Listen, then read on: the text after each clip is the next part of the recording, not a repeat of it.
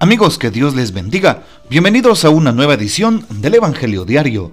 Estamos a domingo 29 de enero, en esta cuarta semana del tiempo ordinario. Así es, llegando al cuarto domingo del tiempo ordinario en la liturgia de la iglesia. Y para hoy las citas bíblicas que contemplaremos son las siguientes. La primera lectura, tomada del libro del profeta Sofonías, capítulo 2, versículo 3, al capítulo 3 versículos del 12 al 13.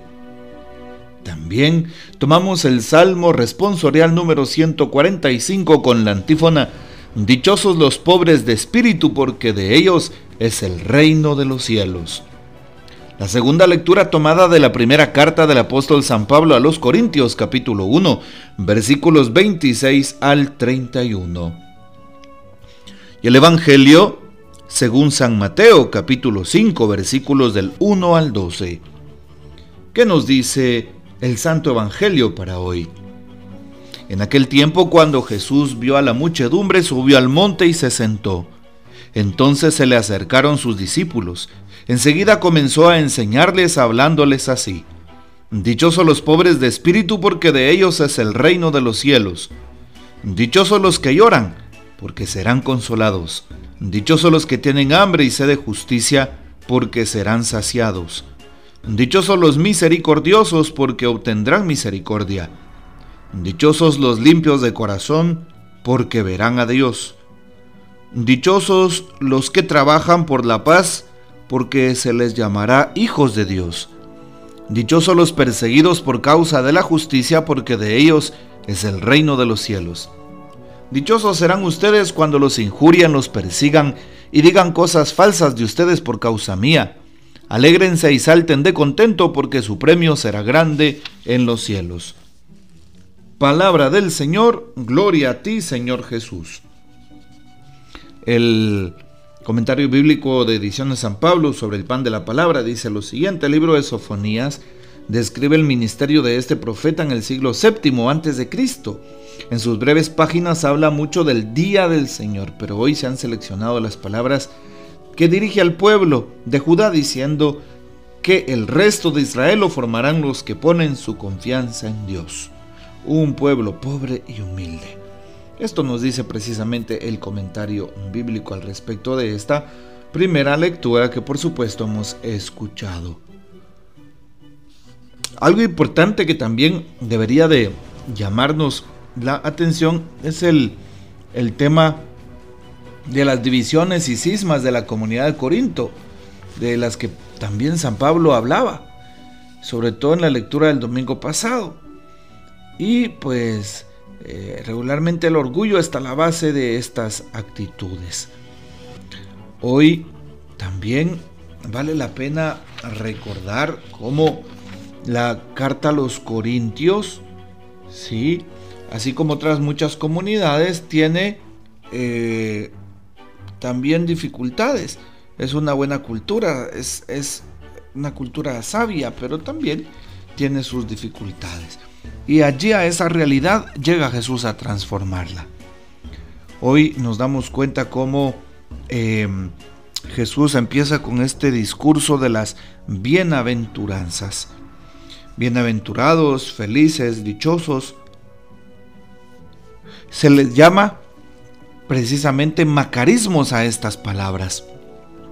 Jesús utiliza los macarismos para llamar felices, bienaventurados a los que le escuchan. ¿Por qué?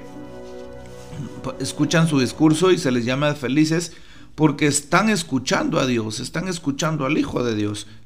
Algunos no lo sabían en el tiempo de Jesús que estaban frente al Mesías al liberador. Hoy también vale la pena darnos cuenta de cómo estas eh, bienaventuranzas nos libran de todo mal y en todo momento, en toda época y en todo lugar. Vale la pena también saber que se aplican a las realidades de cada día. Cada una de esas bienaventuranzas, a los pobres, eh, a los pobres de espíritu, si nos damos cuenta, a los que lloran, a los que sufren. Otra bienaventuranza, los que tienen hambre y sed de la justicia, sobre todo en en una sociedad tan impune, en una sociedad tan corrupta, en una sociedad que pues no trabaja en favor de los demás. Hoy se nos invita entonces para que veamos estas bienaventuranzas con todo el amor y la disposición de nuestro corazón, así como se oye. Que dice el Papa Francisco para la reflexión sobre todo de este día. Bueno, pues escuchamos lo siguiente. Las bienaventuranzas otorgan alegría y paz, dice el Papa. Las bienaventuranzas enseñadas por Jesús nos revelan el camino a la felicidad, es decir, su camino. Esto porque las bienaventuranzas iluminan las acciones de la vida cristiana y revelan que la presencia de Dios en nosotros nos hace verdaderamente felices. Cada bienaventuranza está compuesta de tres partes. Primero está siempre la palabra bienaventurados. Luego viene la situación en la que se encuentran los bienaventurados. La pobreza de espíritu, la aflicción, el hambre, la sed de justicia y así sucesivamente. Por último está el motivo de la bienaventuranza introducido por, por la conjunción porque. Bienaventurados estos porque, bienaventurados aquellos porque. El Papa Francisco nos eh, remite a estos temas y precisamente nos recuerda la audiencia general del 29 del 1 del año 2020. Bueno, qué importante es entonces que nosotros pues pongamos nuestra confianza en Dios, en Jesús, y que de esa manera Él nos dé las fuerzas para ir rompiendo este tipo de cadenas que muchas veces nos alejan de los demás, especialmente que nos alejan de eh, una vida verdaderamente entregada a Dios. Eh, vale la pena que en este día domingo podamos ir a la Santa Misa, lleva a tu esposo, a tu esposa, a tus hijos, que participen en la celebración eucarística y así, cuando grandes, podrán pues darle gracias a las personas correspondientes. Que el Señor les bendiga, que María Santísima nos guarde y que, que gocemos de la fiel custodia de San José. y la bendición de Dios Todopoderoso, Padre, Hijo y Espíritu Santo descienda sobre ustedes y permanezca para siempre. Amén. Comparte este audio y hasta mañana.